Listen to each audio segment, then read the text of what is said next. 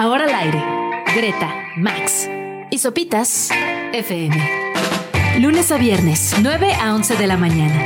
Sopitas FM en el 105.3. Muy buenos días, tengan todos ustedes, sean bienvenidos a Sopitas por Radio Chilango en el 105.3. Es jueves 7 de diciembre, querida Greta. Buenos días, ¿cómo estás? Hola, Subs, muy bien. ¿Ustedes qué tal? ¿Cómo, cómo te va, Max? Todo muy bien. Ya preparándonos, apuntando al fin de semana, A las posadas. a las posadas, a las espontáneas también. Vamos con esto de Belafonte sensacional que se llama Laser Funk para iniciar este jueves. Bienvenidos.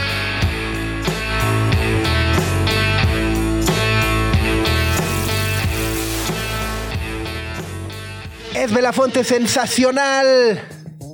A las 9 de la mañana con 6 minutos para iniciar este programa de jueves con el Laser Funk. Un jueves en el que amanecemos con varias cosas que platicar, Max. Sobre todo creo que hay una que llama muchísimo la atención, emociona y aterra al mismo tiempo, que es esta nueva inteligencia artificial presentada el día de ayer por Google, que se llama Gemini, ¿no? Sí, tiene buena pinta. O sea, como decías, emociona, Y espanta un aterra, poquito. sí, Ajá. aterra. Y Gemini es como el siguiente avance de la inteligencia artificial de Google. Porque ha sido como creciendo casi casi cada mes. Sí, sí. Esta es la que empezó hace unos meses, seguro recuerdan aquella que se llamaba Lambda, Ajá. que un ingeniero de Google dijo, no, o sea, cobró vida. Y al final resultó que no. Pero esa Lambda después se convirtió en Bard y ahora se llama Gemini. Exacto, y básicamente eh, dice que puede procesar y generar texto, código, imágenes, audio y video desde distintas fuentes de datos, además de que presume superar a los humanos en comprensión, en comprensión masiva del lenguaje. Dice, un estándar de evaluación creado a partir de 57 materias de ciencias, tecnología, ingeniería, matemáticas, humanidades y ciencias sociales. O sea, lee mejor que yo, seguro. Eh, pues sí, o sea, dice, supera a los humanos en comprensión masiva del lenguaje. Va a estar muy cañón. ¿no? Ajá. O sea, la, la cosa es que todavía no está completamente disponible. La van a ir sacando poquito, Poquito a a poquito. poquito, ¿no? Ajá. Va a tener tres versiones que vas a poder entrar directo desde el buscador de Google. Una de sus gracias es que la versión más fácil va a ser gratis. Ya después sí te van a ensartar en la cartera. Pero eh, al principio solo va a estar en inglés. Exacto. Entonces, Pues no que muy intelig- multilenguaje y no sé qué.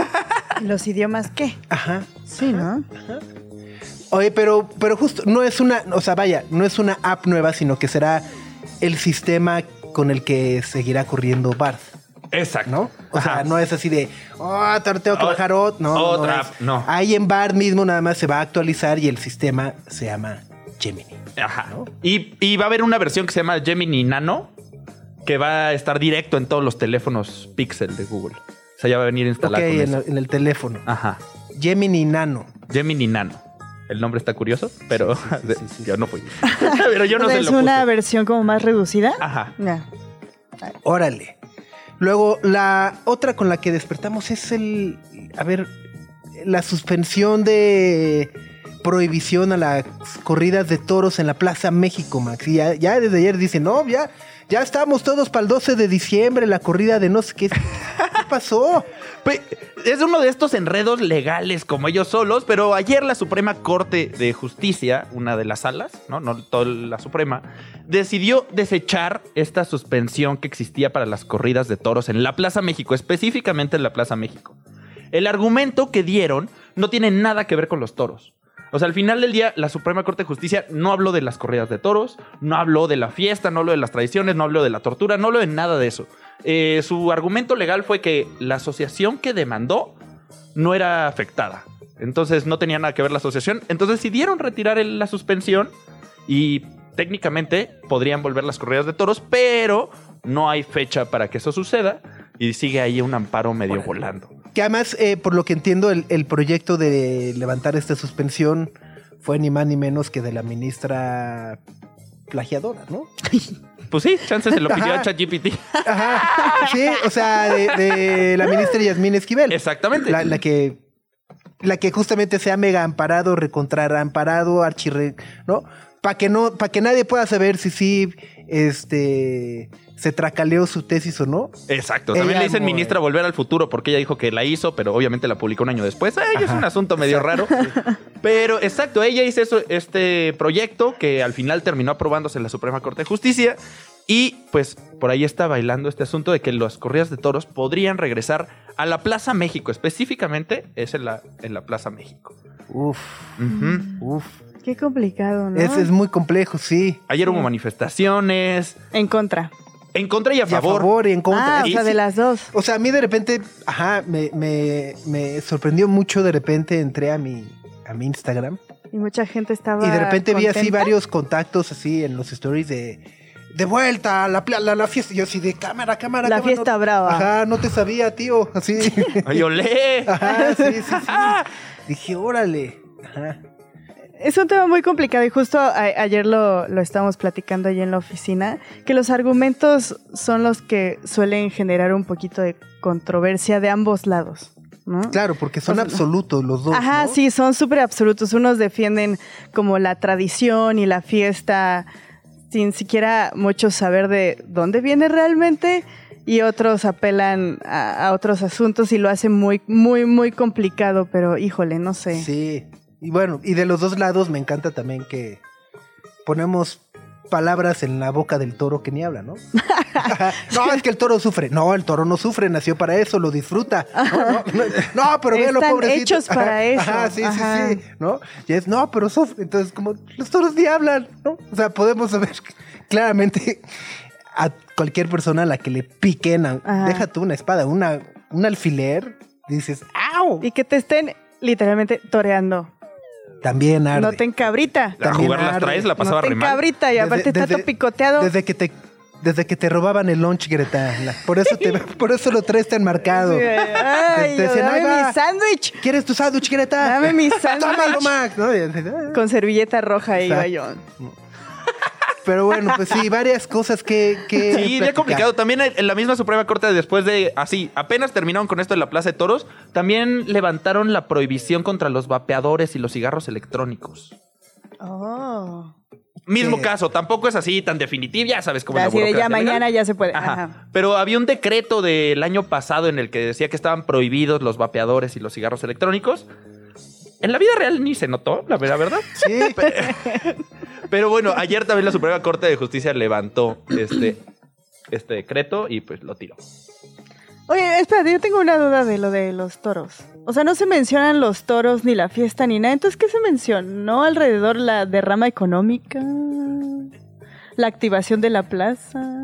Para hacerle más así, como lo más sencillo posible, este amparo o este freno a la Plaza de Toros México llegó por una asociación. Una asociación civil. Una asociación civil demandó Eh. el asunto, pidió que se detuvieran y pues decían como afecta a los toros, afecta a la vida, es una tortura, bla, bla. bla. Y, es, y la Suprema Corte de Justicia aceptó el amparo, frenaron las corridas en la Plaza de Toros y ahora decidieron qué vamos a hacer con este amparo. Y la ministra Yasmín Esquivel dijo que esta asociación no tenía ninguna afectación inminente. Entonces básicamente la, dijo, ah, la asociación no tiene nada que ver aquí y desechó Ah, el amparo. entonces, su amparo. O sea, el tema es que el amparo es de la asociación, Ajá. no. No tiene pero nada que ver. básicamente tendrían que pararse los toros, ¿no? Ajá. ¿Para qué eso? Ay, sí. Que de nueva cuenta regreso, todo el mundo pone palabras en En- Ajá. los toros que pobres toros. Sí, sí, sí. Sí, Ya, entonces se puso demasiado No, no, sí, legal el asunto, demasiado ahí O técnico. sea, lo que es importante realmente no es el centro de la conversación. Ajá. Chale. Nos torearon. Nos torearon Nos con esa están decisión. picando con exacto, esta exacto, noticia. exacto. Chao. ¿no? Eh, y bueno, y la de los vapeadores, entonces justo que, como, como dices, Max, durante un tiempo se prohibió la venta, que en la vida real, pues... No se nunca- notó, nunca nadie se, dio, enteró. ¿no? O Ajá. sea, ajá, o sea, de Sí, todos los que conozco que nunca había alguno sufrir de, ay, no, no, no, hasta nada. aceptan tarjeta en la calle y todo el Ajá, asunto, sí. ¿no? Ya hasta de aromas hay, ¿no? Así Sí, sí, sí. "Ay, no, que huela a Con chicle". esencias. Ah, esencias, perdona. Ajá, ¿no? Eh, pero bueno, entonces dicen, a ver, la prohibición da paso o, o- o podría generar un mercado eh, ilegal, ¿no? Exacto. Y entonces mejor regulémonos o regulémoslos para que se vendan en un marco regulado, valga la redundancia, y así evitemos este piratería y cosas que Al Capones más- de los Ándale. vapeadores. Entonces aquel decreto que los prohibía, pues ya tampoco cuenta. Mm, Wow. Pues, pues semana ocupada entonces. Wow. Sí, hoy sí chambearon, ¿eh? Sí, sí, sí, Ahora sí. sí, sí. Greta, Max y Sopitas en el 105.3 FM. Como cuando te comes 10 tacos y el mesero te dice, ¿quiere postre? Tuve que decirle que no es lo que dice Café Tacuba. No, ya cuando estás así y dice, ¿va a querer postre, joven? No. Tuve que decirle Y que te no. llevan el cochecito de postres. El carrito de los postres, sí. maldita sea. Así. Pero bueno, es Café Tacuba este sábado pasado mañana en el Parque Bicentenario como parte de Trópico por Acapulco con Underworld Poolside, Rebolledo, Rubio, Rusi, Los Eclipses, Hércules and Nova Fair y un acto sorpresa. Sí. Que a lo mejor es el mago Frank. Ah, O sea, me sorprendería cañón. ¿Sería sorpresa o no sería sorpresa? Ah, claro que Ahí sería- está. sería una gran Ahí está, sorpresa, sorprendería pero- a todos. El que conejo Blas, con el ¿cómo conejo no? Blas. Ajá. ¿No? Este, Ah, pero de, de verdad pienso y pienso y no sé quién podría ser. por eso es sorpresa. Es que luego sí le puedes medio atinar, ¿no? Pero, Ah, por, pero- obvio pero no, ¿por, qué pero- nos, a ver, ¿por qué nos encanta arruinarnos las sorpresas? Porque da ansiedad, ¿no? O sea, no está, pues, es un festival. Pero, ajá, o sea, yo... Pero yo- de que te enteres que te están preparando algo, dices, ay, necesito saber, ¿no? Pero ¿por qué no dices, ah, órale, va? O sea, ¿por qué nos gusta saber todo? O sea, de, ah, así va a ser el iPhone 18. Oye, pues dejen, dejen que salga, ya lo vemos y lo disfrutamos en el momento, todos nos emocionamos. Por, por- ajá, como que... ¿por Pero- tiene que ser... Ay, ay, ay, A mí me da ansiedad. ay, ay, ay, Me ay. genera mucha ansiedad. A ti también, ¿verdad, José Antonio? Sí, o sea, me genera ansiedad. Me preocupo. Sí, te- te, ves muy, te ves muy preocupada por quién será el trozo. No, no, no. O sea, digo, es un festival, no pasa Aquí nada. hay tantita valeriana para que aguante. Pero en la vida real, pues. eh. O sea, esto no es la vida real. no, estamos viviendo ¿Dónde en una estamos? simulación. Bueno, pues hoy vamos a platicar. Seguramente han escuchado y lo hemos mencionado por acá, esta iniciativa que se ha rebotado desde hace varias semanas que busca reducir la jornada laboral de 48 a 40 horas. De ahí, por supuesto que ha habido muchas voces a favor. Todo el mundo, obviamente decimos, sí, por favor, nos surge, etcétera, etcétera. Y hay otras en contra, sobre todo las pymes que dicen, no, espérense, nos van a ahorcar. Eso significaría que necesitaríamos contratar a más personas o despedir personas, eh, eh, etcétera, etcétera. Entonces, bueno, justo, ¿no? La discusión seguirá para el próximo año. Y así que quisimos buscar a una especialista que nos pueda ayudar a entender las aristas de un tema tan complejo como este. Así que vamos a platicar con Sofía Ramírez, directora general de México, cómo vamos, para que nos cuente, eh, pues si nos debemos de ilusionar o qué tanto o de plano no. Y en la música vamos a platicar sobre la más reciente producción de The Americo Jones Experience, que es el proyecto de Américo Hollander. ¿Vieron lo que hizo ahí? el disco se llama El Jugador y desde hoy ya está disponible en todas las plataformas de streaming y va a estar por acá con nosotros contándonos cómo nacieron las ocho canciones que navegan ahí entre el soft, surf, el soft. el soft, la- él pronuncia mejor que yo, y con el rock and roll de la vieja escuela. Así que como verán tenemos casa llena este jueves en Sopitas por Radio Chilango. Saludos a todas las personas que ya están conectadas en nuestro canal de YouTube, a la Lore Ochoa, al Jonathan Mercado, a Huicho Manuel, Carla Trujillo. Ya por acá dicen, yo pienso que puedo ser Velanova, Caló. Yo dije Club". Velanova el otro día, pero siento que su tour va a empezar en 2024, entonces lo deseché. Oh, manches, caló, también es otra opción. Ah, estaría padre. Ya de ahí se cru- a- Además la arena está cerca, ¿no? Para el Pop 90s 90s Pop Tour. ese, ajá, Christmas Party. El 90s. whatever. Ay, ups. Ajá, dije, oh my god, eso es para gente de my dinero. God, de dinero. Greta, Max y Sopitas en el 105.3 FM. The sun in. Someone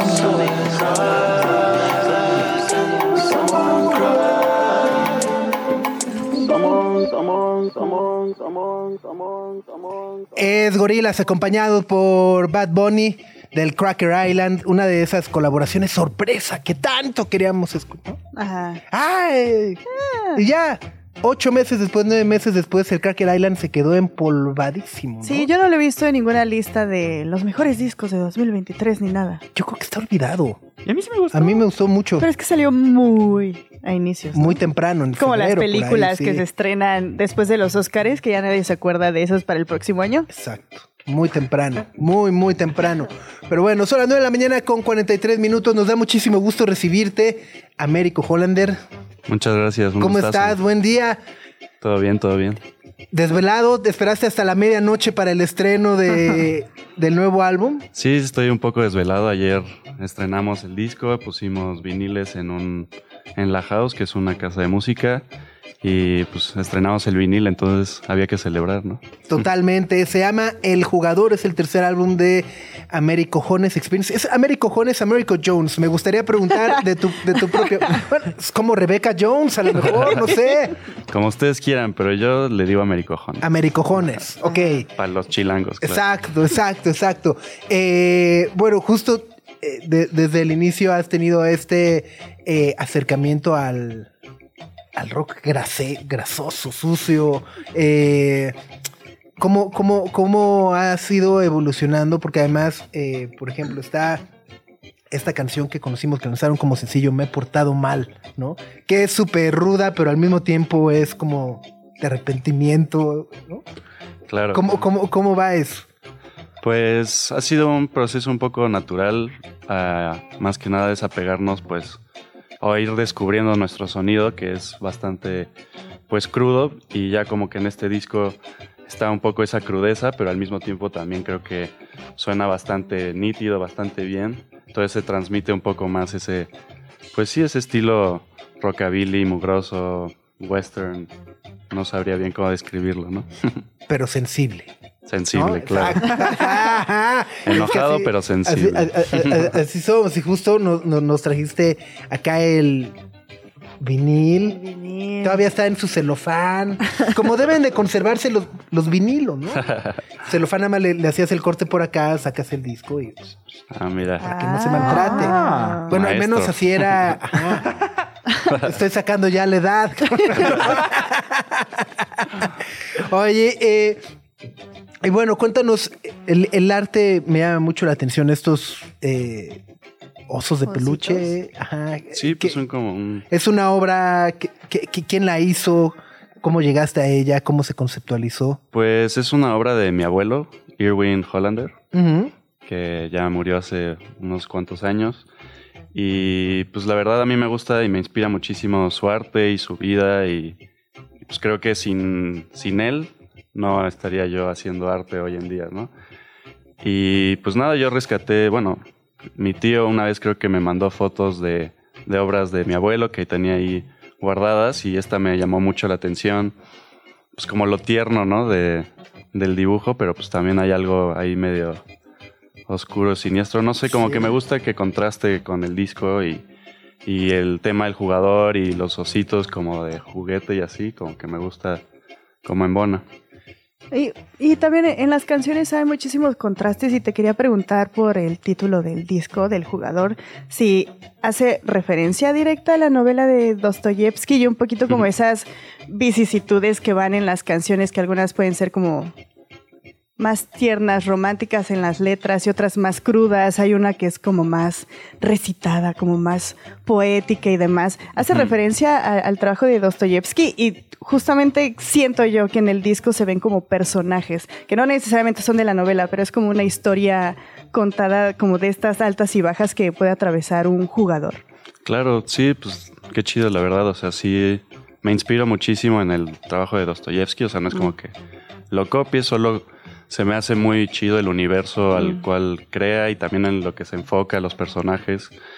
Y pues también me remite también como, pues no sé, hay un disco de salsa de Henry Fiol llamado Juegue Billar o otro El Malo de salsa, como que es un poco ese, ese tipo de personaje justo. Y pues sí me gusta mucho este concepto de de apuestas, jugar y la vida y todo. Y Dostoyevsky, pues en ese momento estaba leyendo mucho Crimen y Castigo cuando estábamos componiendo este. Y pues sí, como que las letras, los personajes, los temas, me gusta que vayan un poco por ahí. Ya. Oye, y hablando de, de personajes, letras, temas, este disco surge en un viaje. ¿Cómo, ¿Cómo fue esa historia? Porque se te lanzas con tus amigos con la banda Berlín y por lo que sé, como que iban en, en limpio y fue de a ver qué sale o cómo fueron armando toda la historia. Sí, o sea, en- lo hicimos hace dos años, en el 21. Y pues yo estaba en casa de mi jefa un poco frustrado con la vida y la música y la pandemia. Y de repente ya me cae una chamba y me da la posibilidad como de, de pensar en, en otro disco y moverme. Y estaban unos carnales de una banda llamada Steel que también son acá del DF y estaban por allá en Berlín grabando y su tour también se vio un poco frustrado por el COVID y todo. Y ya como que me dijeron que les cayera. Y pues al principio tal vez no estaba tan la idea de hacer un, un disco, pero se fue dando un poco los factores y ya eventualmente en mi viaje ya nos clavamos totalmente a crear esto y sí, yo no tenía nada escrito de antemano, nada muy pensado, pero estaban las ganas y estaba como un nuevo panorama, más libertad ahí y, y pues ya como que todo se unió y en cuatro meses pudimos componer estas rolas. Está padrísimo. El álbum se estrenó esta medianoche. Está ya disponible en todas las plataformas. Está el vinil, que está muy chulo. Eh, y presentaciones en vivo pronto. Vamos a tocar en Cabo en un festival llamado SpaceX Más. Está padrísimo. Está- sí, está Con el ganso y todos, ¿no? Ajá. Y pues ese es el último del año y estamos preparándonos para el próximo año que vamos a armar uno en el Barba Azul. Todavía no está bien la fecha, pero ahí es con Belafonte Sensacional. En, en teoría se va a armar en, en febrero. Está buenísimo, buenísimo. Pues por ahí te estaremos y los estaremos viendo. ¿Te parece si nos vamos con Me he portado mal? Claro, lo que quieran. la- la- ¿Cuál es tu favorita? Pues va cambiando, pero creo que qué divertido también. A ver, Me late bastante. va- vamos con qué divertido se puede.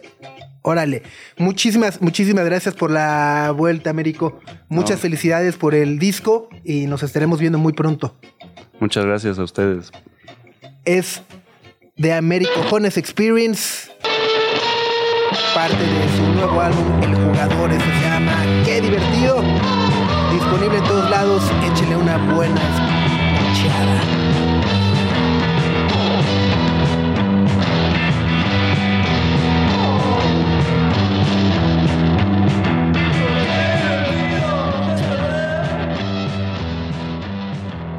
Esta canción se llamó Qué divertido. Qué divertido. Está buenazo. A mí me gusta mucho el sonido, concepto, lo que busca englobar y presentar Américo Hollander con esta, con este proyecto, Bre. Sí, es como, digo, eh, a mí no me gusta usar muchos estos, estos términos, pero creo que sí eh, la forma en la que tocan rock y rockabilly sí es muy de la vieja escuela, ¿no? Entonces suena una banda vieja, pero bien, o sea, en el buen sentido de la palabra. Y, y- y- y creo que además, justo, suena a viejo, pero al mismo tiempo suena tan distinto a lo que escuchamos hoy en día, a lo que se escucha hoy en día, que, que incluso podemos decir, suena hasta nuevo para Hasta muchas generaciones, ¿no? Sí, sí, sí, completamente. sí. Suena, suena, suena fresco. Bueno, son las 9 de la mañana con 54 minutos. En un ratito más vamos a estar platicando con Sofía Ramírez, directora general de México, ¿Cómo vamos? sobre la propuesta para reformar la ley laboral y hacer reducir la jornada de 48 Reducirla. a 40 horas a la semana. Nos ilusionamos, no nos ilusionamos, ¿qué hacemos? Y Es además- bueno, es malo, Ajá. nos conviene, ¿no? Ajá. ¿A quién sí, a quién ¿A no? quién sí, ¿no? a quién Porque no? además Claro. sí. Digo, a mí me llama mucho la atención que, que, eh, bueno, ya Sofía nos lo dirá con cifras, pero según yo, la, la gran mayoría de personas sí labora 40 de las 48 hoy en día, ¿no? O sea, en- o sea, a ver, en términos prácticos todos acabamos trabajando como 90 en realidad, sí, ¿no? sí, sí. Porque nunca salimos a la hora que debemos salir, Ajá, etcétera. Horas ¿no? extras. Pero bueno, o sea, suponiendo que trabajaras ocho horas laborales, pues, eh, la gran mayoría creo que sí las trabajamos de lunes a viernes, que son esas 40. Son las 40 Ajá. exactas. lo que, lo que ocurre es que la ley dice, pues son 48, entonces hay patrones manchados que podrían decir, no, pues tienes que venir De también lunes el a sábado, sábado. carnal, ¿no? Este, Ya, no, ya, ya, pero ¿cómo? entendí. Ajá, es ahí, entonces un poco, ajá, o sea, en realidad la gran mayoría, de nueva cuenta, somos muy privilegiados. Hablo desde mi privilegio blanco. Eh, ajá, pues toda mi vida he trabajado 40 horas, Horas, sí. ¿no? Este, pero bueno, ya Sofía Ramírez Nos nos, va a explicar contará bien. más al respecto. Radio Chilango. Five Five. Cuando viajan en tren o en carretera, ¿qué acostumbran a hacer? Echas una jetita, ¿no? Sí. Luego me toca manejar, entonces eso se complica. Pero Pero mientras uno se echa una jetita, Alex Turner escribe este tipo de ¿Se la aventó en canciones. la carretera? Esta se la aventó en un tren de Filadelfia a Nueva York en la noche, donde iba a ver a su pareja en aquel entonces, Alexa Chong, que lo esperaba en una habitación 505 del hotel. Esa fue como la it couple de los De- 2000, Ajá, ¿no? Sí, sí, sí. Aparte sí. le escribió una cartita sobre una servilleta que está muy linda, no sé si la han leído. Él a ella, Él a ella, es así. o sea, es la servilleta del contrato de Messi y luego la servilleta de Alex Turner, Alexa Chong. y los dibujitos de Picasso. Ya, ya, ya. Sí, e- Sí. esa pareja me gustaba. Sí, a, todos Se veían bien. a todos. Sí. Y luego Arabella, a Arabel Vandenberg. Ah, esa ya no la conozco. Ah, es como una. No sé si llamarle propiamente estandopera o comediante Ah, ya. estadounidense. Eh, ajá. Ok. Que para ella le escribió Arabella. Arabella. y supongo que ya aprendió la lección porque ya ya, no, de- ya no hay nada más, ¿no? O sea, dijo que ya no vamos a escribir. Alex Swift. Ajá, Exacto, exacto, exacto. Pero bueno, se acerca el fin de semana, estrenos que disfrutar, que ver y bueno, se acerca justamente también el estreno de la segunda temporada de Los Enviados, esta maravillosa serie eh, dirigida por Juan José Campanella, que Sí, digo. eh, ídolo. exacto, Es uno de los personajes que así sí, más digo, quiero, amo. eh, quien esté detrás del secreto de sus ojos tiene mis respetos y ese es Juan José Campanella. Y él justamente estuvo eh, dirigió la primera, La primera. temporada de Los Enviados que se estrenó en 2021 a, tabre- a través de Paramount Plus. Es una serie hablada en español para quien no la conoce. Y está protagonizada por el mexicano Luis Gerardo Méndez y el español Miguel Ángel Silvestre. Y esta serie a mí me pareció como particular y especial porque no solo los, eh, la calidad de su producción era bastante buena, sino que hacía una mezcla muy interesante del género de terror con el thriller de suspenso. Está ambientada en México, en un pueblito en México, entonces era una historia como que en su, en su base bastante interesante, además de la presencia de Juan José Campanella, por supuesto. O sea, va, va de dos sacerdotes, ¿no? Eso iba a preguntar, ¿de qué trata? Ajá, o sea, va de dos. Sí, son- sacerdotes que son protagonizados por Luis Gerardo Méndez y Miguel Ángel Silvestre, y son funcionarios del Vaticano y son enviados por el Vaticano para ver si un si ha sucedido un milagro. Por eso se llaman los enviados. Ajá. ¿eh? ¡Eh! Ajá. Entonces, eh, la, la primera temporada arranca cuando son enviados a un pequeñísimo pueblo en México para verificar, ¿cómo se dice? Verificar, una supuesta curación milagrosa que fue realizada por un padre. La cosa este que es... ah, Ajá. la Toma cosa- dos. No, no, no, la cosa es que este padre está desaparecido. Entonces cuando se hace como la mezcla de géneros. Y es, eh, es, una, es una muy buena un buen serie. thriller, sí. sí. porque van, van metiendo elementos que son como muy novedosos, como el misterio de un psiquiátrico. Todos los habitantes del pueblo ahí podrían saber ¿están relacionados el o no? padre. Muchas intrigas que deben de resolver los protagonistas, no solo el tema de la curación y demás. Y ahora este 2023, para cerrar el año, Los Enviados está de regreso con su segunda temporada y de nueva cuenta trae de regreso a Luis Gerardo Méndez y Miguel Ángel Silvestre como los padres Pedro Salinas y Simón Antequera. Ajá. Y es que dice Shimón porque Shimon. ahora la segunda, tempo- la segunda temporada parte de México y vuelve a España, tío. Así es. Expanden tus horizontes. Ajá. Y ahora deben... Que ahora se van a España, ¿no? a un pequeño pueblo gallego. Así es. Y deben investigar ahora los supuestos poderes milagrosos de una monja. Entonces, Eh, obviamente va a haber muchas intrigas, va a haber muchos misterios alrededor del misterio principal, deben de resolver, ¿será verdad? ¿Será mentira? Se trata de un milagro, es un engaño y esto es lo que se desarrolla en la segunda temporada que ya se estrenó este 7 de diciembre eh, por Paramount Plus. Exactamente. Ah, Y además, bueno, justo es, a ver, un dato es la eh, serie de habla hispana más vista en Paramount Ajá. Plus en Estados Unidos y en, en el mundo. O sea, justo no solamente es de, ah, Ah, sí, no, es me gustó. No, Ajá, o tal sea, cual. sí, genuinamente es tal buena. cual, tal cual. Y bueno, pues si les gusta el misterio, el thriller, si les gusta justo esa... Debería de, no sé si existe, pero debe de existir un- una palabra Ajá. para definir el momento en el que se acaba el episodio de una serie y dices, el que sigue. El que sigue. Ajá, ¿qué te eh, parece el? ¿Quieres seguir viendo en 10, ¿Atasque? 9, 8? Y dices, no, ten- no tengo 8 segundos, ya, ya, skip, next. skip. Ajá. Aparte, ¿saben qué está bien chido? Que estoy viendo que en el canal de YouTube de Paramount Plus Ajá. tienen el episodio El- completo, el, el primero, primero, el de la primera temporada para que de ahí te piques. Ah, sí, para que vayas calentando motores. Si no la viste, vale la pena verla. O si ya no te acuerdas porque se estrena en 2021, puedes ir recuperando ahí en el canal de YouTube de Paramount Plus. No hay pretextos. Es una muy buena producción de muchísima calidad. A mí me parece que Luis Gerardo Méndez y Miguel Ángel Silvestre hacen una muy buena mancuerna como estos sacerdotes y está muy bien escrita, entonces va- vale mucho la pena que se chute en la segunda temporada. Grandes, grandes cracks. Entonces se llama Los Enviados, está en Paramount Plus. Pues ya, estás viendo ahí la Premier League, el Arsenal. ¿no? Ajá, te sigues o viceversa. Ajá. Ajá. disfrutas de toda la Premier League, de todo Paramount Plus. Los goles de Raúl Jiménez, que ya regresó. Ah, ayer también, ¿verdad? Ya, por fin. ¿Ya metió dos goles? años. ¿Ya metió goles? Oh. Ah, ya, ya, ya. ¿Dos? Ah. Está bueno, está bueno. Greta, Max y Sopitas en el 105.3 FM. Y bueno, desde hace varias semanas hemos estado escuchando sobre esta propuesta eh, que busca modificar la Ley General del Trabajo en cuanto a las horas que laboramos o que trabajamos. Se habla de reducir eh, de 48 a 40 horas la jornada laboral, lo cual suena a todo dar, suena increíble. Yo hace ratito, no hace unos minutos, decía, bueno, pues es que en general, en mi privilegio, desde mi privilegio blanco, creo que toda mi vida he trabajado 40 de las 48 horas, o sea, como que un beneficio, ¿no?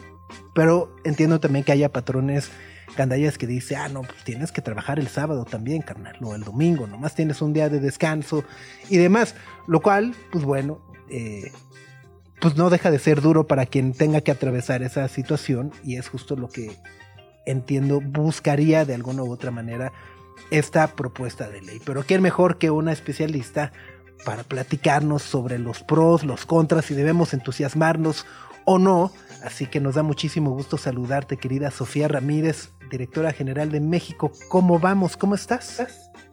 Mi querido equipo de sopitas, o sea, bueno, feliz de estar de regreso con ustedes. Felicidades por este nuevo espacio, me encanta la idea. Y pues, mira, así como lo planteaste, pues suena eh, el jefe Gandaya, los, los pobres empleados. Y, y fíjate que el problema es un poco más grande que eso. El problema es que vivimos en un país donde el mercado laboral ofrece empleo preponderantemente informal.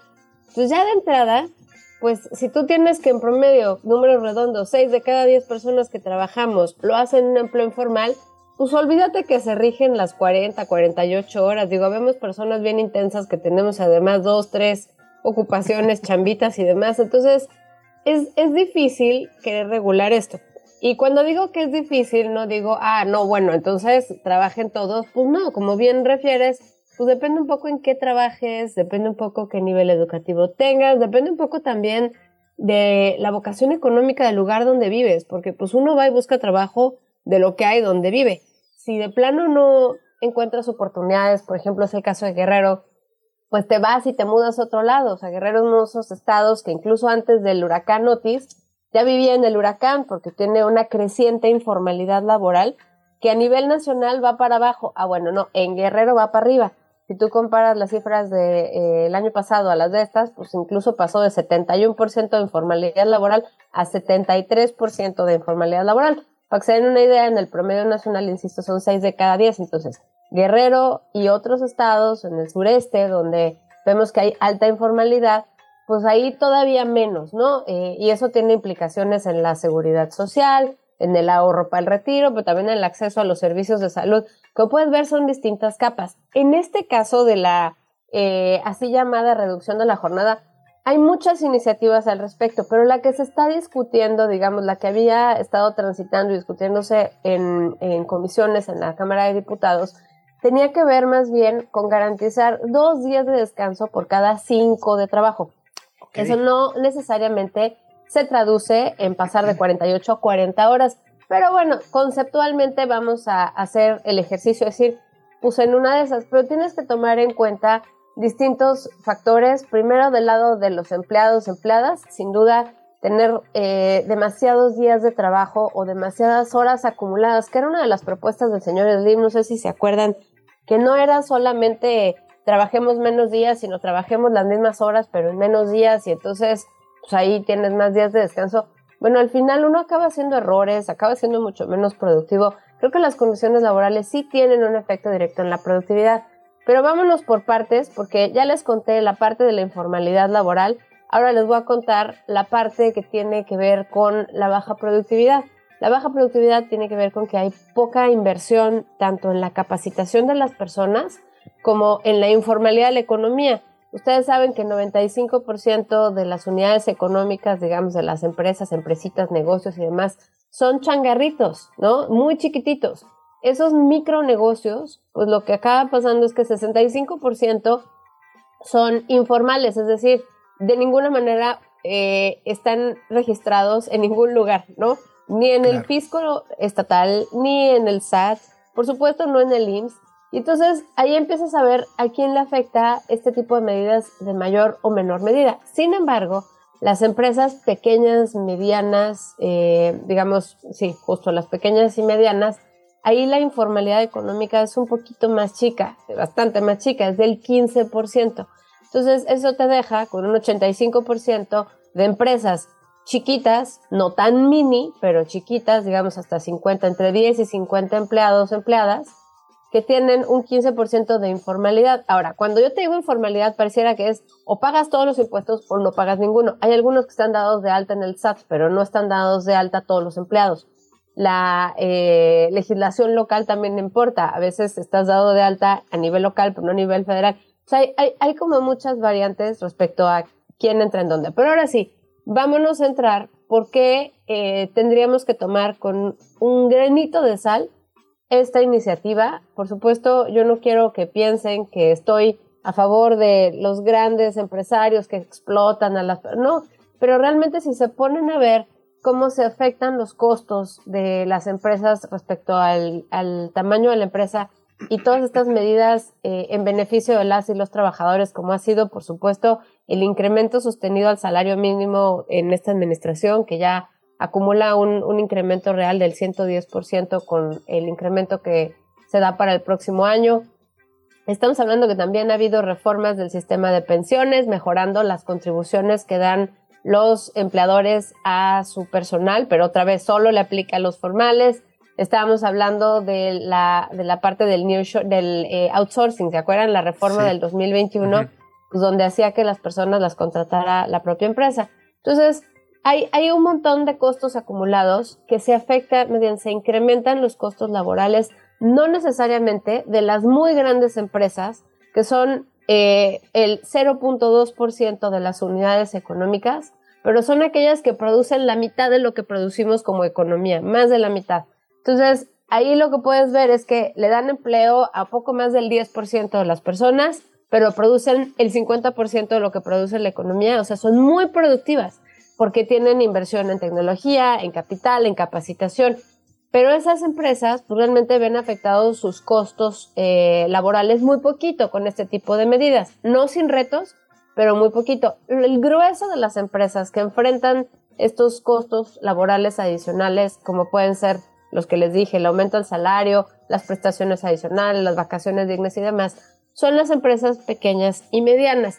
Esas empresas pues producen eh, más o menos uno a uno. O sea, estamos hablando que producen alrededor del 40%, de lo, un poquito menos, 35% del valor agregado de la economía, o sea, de todo lo que producimos, pero le están dando empleo más o menos al eh, 35-40% de las y los trabajadores. Entonces, como esas empresas, ese grupo de empresas entre pequeñas y medianas, no son tan informales, no son tan improductivas, pero tampoco son tan productivas, ahí el golpe, eh, cada medida laboral, pues obviamente es mayor. Entonces, habiendo dicho lo anterior, les quiero contar que la población económicamente activa en México, es decir, aquellos que tienen 15 años o más y tienen un solo trabajo, porque si tenemos dos o tres trabajos pues no aplica, pues son aquellos que podrían beneficiarse en dado caso por eh, esta medida de garantizar los dos días de, vacaciones por cada cinco de trabajo.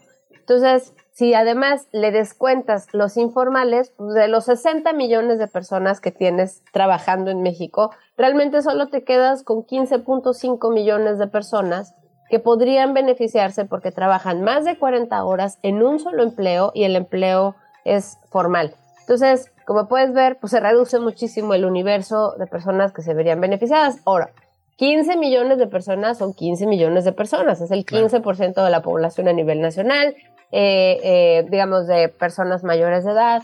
Eh, es un, una gran cantidad de personas que contribuyen no solo a la economía nacional, sino a la economía de sus hogares. Entonces tampoco hay que desestimarlos. Pero cuando además bien, vas viendo dónde trabaja ese, esos 15 millones de personas, pues más o menos la mitad trabaja en empresas grandes y la otra mitad trabaja en empresas desde una persona hasta 50 personas, o sea, de micronegocios a empresas medianas, entonces no les puedes dar el mismo tratamiento. Y cuando ves por sector, pues también ves diferencias bien importantes. Por ejemplo, si tú ves las manufacturas, que son estas grandes empresas que están muy vinculadas al nearshoring, al comercio exterior, que ojo, no es de los últimos dos o tres años para acá, es de los últimos 40 años de apertura comercial, por, esa razón estamos ahorita donde estamos en este boom de compenetración con Norteamérica y demás. Bueno, esas son grandes plantas. Ahí tienes de los 15 millones de, personas beneficiados, ahí tienes en grandes plantas a 3 millones de personas. En las eh, empresas maquiladoras más chiquitas, las personas que se podrían beneficiar son más o menos 800 mil. Entonces, ahí el foco está en negociar para 3 millones de personas con las grandes empresas maquiladoras. Creo que ahí hay un margen de maniobra. Por supuesto, el, el sector empresarial, el CCE, eh, ayer, eh, tras la conferencia matutina, mmm, presentaron el aumento al salario mínimo Sí. y la declaración del CCE fue que no estaban de acuerdo. Pero creo que ahí la negociación tendría que ir siendo cuándo y cómo. Porque, pues obviamente tú tienes inversiones en plantas que tienen que operar 24/7. Entonces tienes que hacerlo, pues tal vez de manera paulatina o de manera escalonada, tal como se negociaron las otras reformas. La del aumento al 100% al salario mínimo, que era una promesa del, del gobierno eh, de Andrés Manuel López Obrador, pues no lo implementaron de un año a otro, se tomaron todo el sexenio. La parte del incremento en la, en la aportación para las pensiones, pues también le aplicaron un periodo de ajuste de ocho años para que se incrementara de manera muy considerable la aportación del empleador. Entonces, creo que la negociación tiene que ser tal como lo dejó también claro el, Consejo Coordinador Empresarial, pues tal vez ahorita no, porque estamos acumulando muchos costos para algunas empresas plantas grandes, ¿no? Pero la pregunta es, entonces, ¿cómo sí? Ah, pues justo te queríamos preguntar, ¿no? Hace, antes de irnos al corte platicábamos del universo laboral en México, de cómo funciona, dónde estamos acomodadas, las personas que estamos trabajando, cuántos somos, cuántas horas trabajamos. Y hay una estadística que se ha repetido muchas veces y es que México es el país que más trabaja de todos los países de la OCDE. Y entonces te quería preguntar, ¿cómo le hace México? ¿Cómo le hacen los países que menos trabajan? Por ejemplo, Dinamarca trabaja por ahí de 800 horas al año menos que México. Entonces, más o menos, ¿cómo funciona o cómo se puede llegar a, a estas iniciativas laborales en, en otros países? Claro, a ver, yo nomás te diría, si vieron los datos de PISA de esta semana, pues también los niveles educativos de Dinamarca son otros. No Ajá. quiero decir que es imposible. Lo único que estoy diciendo es, pareciera que hacemos una mala compensación de ser poco productivos con muchas horas de trabajo, lo cual no nos hace más productivos, solo nos hace más cansados y posiblemente con mayor propensión a accidentes de trabajo, sin duda.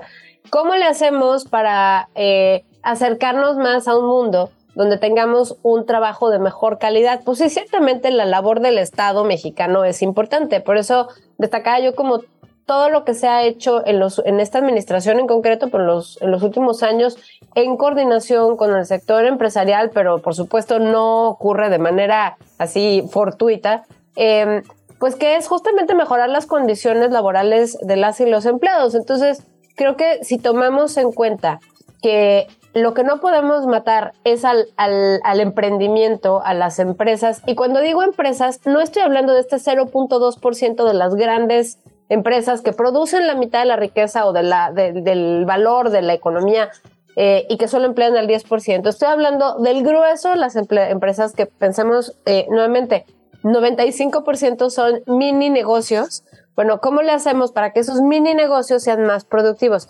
Yo te diría que hay dos cosas. La primera es la promoción de la formalidad de la economía, porque no solo es pagar impuestos, hay una parte de la formalización de la economía que te da acceso al financiamiento, pero hay otra parte que tiene que ver con qué calidad de empleo estás ofreciendo. Muchas veces en los changarros, en los micronegocios, en las peluquerías, en las papelerías, pues lo que hay son familias trabajando. Entonces no se dan de alta en el seguro social, no necesariamente se pagan trabajo, digamos, no se paga eh, como recibes tú un cheque, si es que trabajas en un corporativo, o no se pagan aguinaldos, vaya. Creo que un poco el tema está en cómo hacer la economía más productiva, pero también que estos micronegocios pues no enfrenten este destino manifiesto que pareciera ser pues la extorsión. Yo creo que hay uno de los grandes temas, sí es mejorar la calidad de la seguridad pública, porque cuando eres un micronegocio, y esto está plenamente documentado en un libro que se llama Economía de la Extorsión de Luis de la Calle, que lo que hace es, pues, eh, te va a extorsionar el, el, que te va a cobrar derecho de piso, pero muchas veces la autoridad local también te va a extorsionar porque no tienes el eh, extinguidor bien colgado en la pared, o el supervisor de la Secretaría del Trabajo te va a extorsionar porque no tienes a todos tus empleados dados de alta en, el IMSS. O sea, hay, hay una fragilidad, una simetría de poder respecto a la agencia que tienen pues, los negocios chiquitos y esa creo que es una parte bien importante. Pero regresando al tema de la reducción, más bien, la ampliación de los días de descanso por los días de trabajo que se traduce eh, en términos prácticos en, en, semanas de 40 horas y no de 48, pues lo que tenemos es una parte en manufacturas. Les decía yo que hay alrededor de 4 millones de personas trabajando en manufacturas que les aplicarían. Pero no olvidemos, insisto, que de los 60 millones de personas que trabajamos, esta medida solo le aplicaría a las personas que trabajan en un empleo formal más de 40 horas a la semana en un solo empleo, no en dos, no en tres, en un solo empleo. Entonces, realmente de los 60 millones nos quedamos con 15 millones. De esos 15 millones hay cuatro que trabajan en manufacturas y de esas cuatro manufacturas, tres están en grandes plantas. Ahí creo que hay un buen margen de negociación, que es justamente a lo cual se refería el Consejo Coordinador Empresarial. Tal vez decir sí, pero no ahora, que es un poco la postura eh, del empresariado, del gran empresariado. Lo que hay que hacer es, bueno, entonces, ¿cuándo y cómo? ¿No? Eh, el argumento de que se va a perder competitividad en un momento de expansión económica como es el que tenemos actualmente, donde está llegando mucha inversión extranjera directa, se están eh, invirtiendo muchos millones de dólares en, en, manufacturas. La mitad de la inversión extranjera directa que llegó este año es justamente para manufacturas, para que se den una idea. Bueno, pues entonces vamos enfocándonos en el cómo sí, en periodos de transición, en revisar dónde hay mayor eh, demanda por este tipo de empleo para las plantas, dónde están llegando la inversión extranjera directa, porque tú, tú me dices, bueno, pues es que hay gente que está buscando chamba, vamos a llevarla de Oaxaca a Sonora o, o, de Chiapas a el Estado de México a que trabajen las maquiladoras. Pero yo no creo que esa sea una mejor situación para las y los trabajadores. Tener que emigrar por razones económicas en situación de precariedad, pues el experimento de Ciudad Juárez ya lo tenemos muy, muy estudiado y sabemos que no es la mejor opción. Entonces, creo que lo que tenemos que hacer es promover el desarrollo a nivel local lo cual me lleva al segundo grupo de personas que trabajan ampliamente 48, más de 40 horas a la semana en un empleo en la formalidad, están en los servicios. Ahí tenemos también más o menos 5 millones de personas, o sea, son un montón, si ya llevábamos 4 en manufacturas, en servicios son, de hecho, son casi 6 millones de personas, ahorita que estoy viendo los datos, y solamente 2 millones trabajan en empresotas. Los otros tres y cacho millones trabajan en empresas de una persona, dos personas, cinco personas, diez personas. Entonces ahí el problema se ve diametralmente distinto al que tenemos en las manufacturas, porque ahí más bien lo que tienes es un incremento más que proporcional de los costos laborales, porque insisto, se van sumando distintos costos laborales. Entonces yo, yo lo que propondría en ese caso es hagamos una política que lo que permita es hacer pues mecanismos de transferencia o mecanismos de exención fiscal o tal vez algunos créditos, yo que sé, algo que permita pues que sea más fácil contratar para las personas que tienen una, eh, un pequeño comercio, por ejemplo, que eh, se dedican, yo que sé, en el centro histórico de la Ciudad de México a vender cosas que compran los turistas, ¿no? Eh, pequeñas reliquias, pequeños recuerditos de Ciudad de México. Pues es un negocio que tiene que estar abierto de, martes a domingo, eh, que abre temprano, cierra muy noche. ¿Cómo lo hacemos para que las y los trabajadores que están allí pues tengan mejor calidad del empleo no se vuelva informal? Porque esa es otra cosa. Muchas veces los servicios son un segmento donde trabajan muchas mujeres, los eh, salarios son muy precarios y sobre todo hay mucha informalidad laboral. Entonces, no perdamos los pocos empleos que están allí y diseñemos esquemas que permitan que esa transición pues eh, le ayude a las empresas a mantenerse vigentes y vendiendo. Y finalmente, el tercer sector que me parece súper relevante que aplicaría a las personas es el comercio. En el comercio ahí tenemos menos personas, estamos hablando de alrededor de 2 millones, de los cuales son formales con un empleo que trabajan más de 40 horas, pero ahí está súper disperso, ahí no puedes ver que estén preponderantemente en las empresas grandes, sino que están preponderantemente en las empresas medianas. Entonces, creo que esta discusión, si bien es muy importante en favor de, las y los trabajadores, de la salud eh, mental de las personas, creo que valdría la pena hacerla con mecanismos de transición y sobre todo con esquemas que vayan por tipo de empleo, por tipo de industria y sobre todo por región del país, porque el, el, problema que van a enfrentar eh, en el norte, en la frontera, en el Bajío, donde están estas maquiladoras, es un problema diametralmente distinto al que van a enfrentar las empresas en eh, los lugares turísticos, ya sea en la península de, Baja California o de Yucatán, donde el empleo turístico o vinculado al turismo es formal, a diferencia eh, del, del, turismo en el Pacífico, que es informal. Pero yo lo que sugeriría es no nos vayamos con esta finta de decir, por trabajar menos horas vamos a estar mejor, porque por trabajar menos horas podríamos estar condenando a las MIPIMES, insisto, a las micro, pequeñas y medianas empresas, pues o a transitar hacia la informalidad o empezar a decir verdades a medias al IMSS para decir que ganan menos sus empleados de lo que realmente ganan y les dan una compensación como hace el gobierno.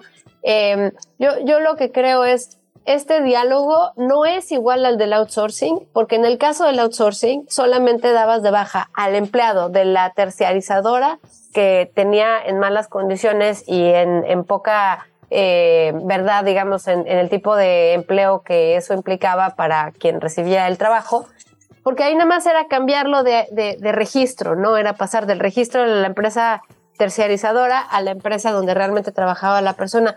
Ahora no, ahora estamos hablando en cómo cubrir turnos y jornadas de eh, empresas y plantas que están pensadas para trabajar muchas horas de manera continua sin que ello implique incremento en la informalidad de los micro, pequeños y medianos eh, negocios, sobre todo en el comercio y en los servicios, que es pues prácticamente lo que hay en el Valle de México.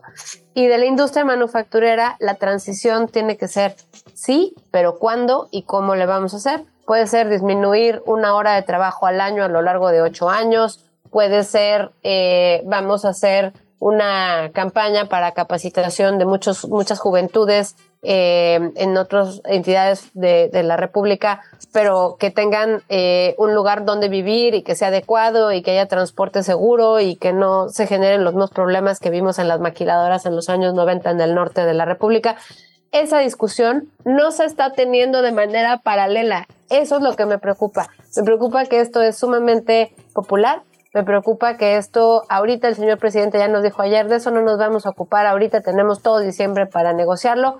Me preocupa que se, eh, digamos, enarbole en una discusión política eh, relativa, digamos, a una mejora aparente en la calidad de vida de las y los trabajadores, cuando en verdad lo que estamos haciendo es pasar con una gran aplanadora por encima de muchos comercios y empresas de servicios que son de micro, pequeño y mediano tamaño y estamos dándoles el mismo trato que tendríamos que estarle pidiendo a las grandes plantas manufactureras, que sí es un animal totalmente diferente.